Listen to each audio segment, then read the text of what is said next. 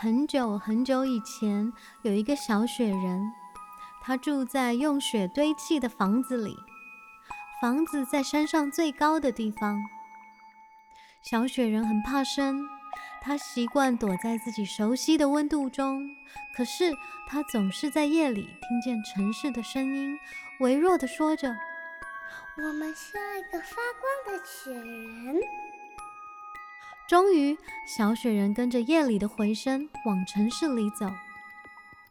小雪人越是接近人群，他越能听见更多的声音，越能感受到兴奋刺激，所以心脏发烫了，身体变小了。慢慢的，他开始融化。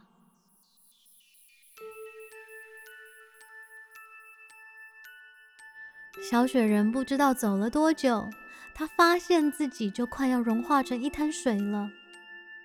他用尽最后的力气开始唱歌。希望这一点微微的光芒可以随着空气到达前方的城市里。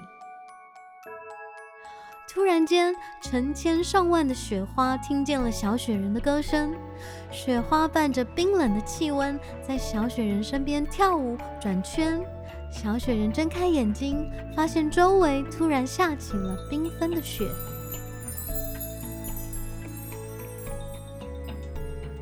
最后。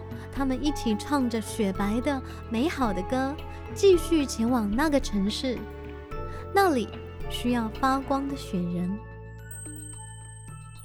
我是一只温暖的小雪人，我不怕冷。